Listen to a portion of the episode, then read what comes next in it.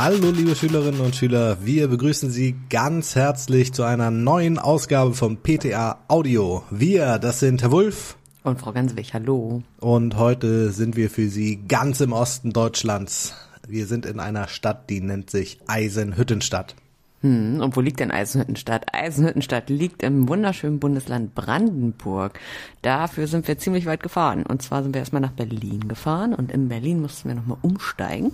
Und dann sind wir noch weiter in den Osten gefahren bis ganz nach Frankfurt oder und da mussten wir nochmal umsteigen und dann sind wir noch immer ganz weiter gefahren entlang der wunderschönen Oder und ganz am Westufer der Oder da liegt Eisenhüttenstadt, also so fast an der polnischen Grenze. Es sah landschaftlich sehr eindrucksvoll aus, ganz anders, als man das so kennt.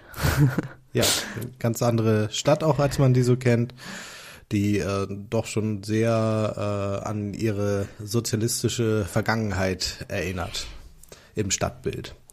So, und in dieser wunderbaren Stadt haben wir äh, uns aufgemacht, eine Schule zu besuchen. Das ist die MEFA. Und an der MEFA werden PTAs ausgebildet und auch andere Gesundheitsberufe. Ja, Physiotherapeuten zum Beispiel, ne? Genau. Genau. Ziemlich große Schule. Genau. Und das Interessante war auch, da gibt es auch ein Wohnheim. Das fand ich ganz spannend. Aber da hören wir gleich ja noch ein bisschen mehr dazu. Ja, genau. Und wir werden gleich was hören von Herrn Clemens Tründelberg. Das ist nämlich der Schulleiter der PTA-Schule hier. Und wir sind hier, von, weil wir von einem ganz, ganz tollen Projekt von ihm gehört haben. Und das wollen wir ihm noch mal, wollen wir uns von ihm noch mal ein bisschen genauer erklären lassen. Mhm. Das Projekt soll nämlich den Beruf der PTA attraktiver machen und gleichzeitig auch mehr Praxisbezug ähm, in die Ausbildung holen. Ja, und hoffentlich macht das Projekt eben auch bundesweit Schule. Das wünschen wir uns.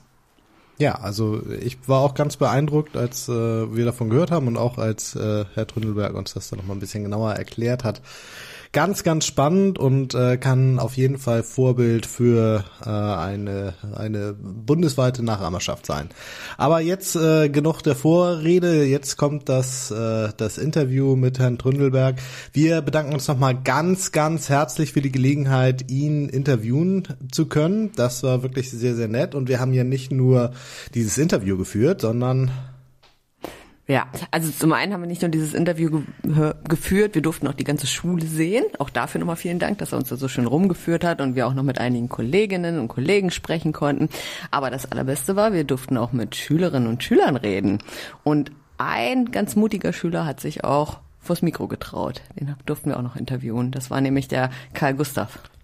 Ja, und das ist natürlich dann auch nochmal ganz interessant, die, direkt die Schülerperspektive zu sehen und ähm, dieses Projekt auch nochmal aus der Sicht der dann tatsächlich Betroffenen ja auch zu, äh, zu sehen.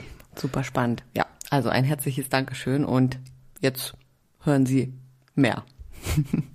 Viel Spaß beim Zuhören. Viel Spaß.